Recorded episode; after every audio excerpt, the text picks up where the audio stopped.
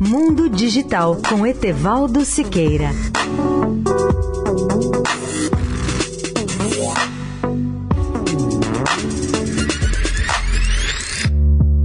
Olá, amigos da Eldorado.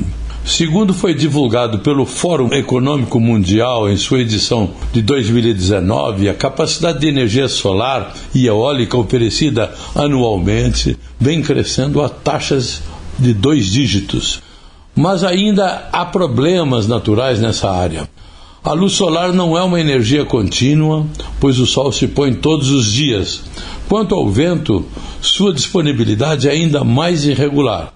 Ao longo de todo o ano, e embora a cada ano as fazendas geradoras eólicas disponham de placas de células solares mais eficientes e em número maior, essas fontes de energia renováveis, o sol e o vento, ainda não atendem sequer a 5% da demanda mundial de eletricidade.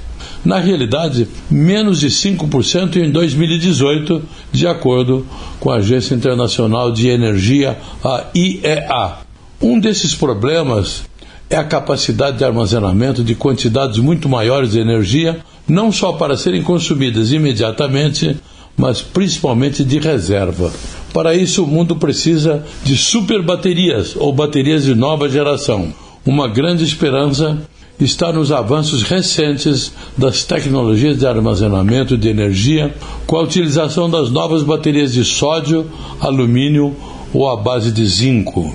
Etevaldo Siqueira, especial para a Rádio Eldorado. Mundo Digital com Etevaldo Siqueira.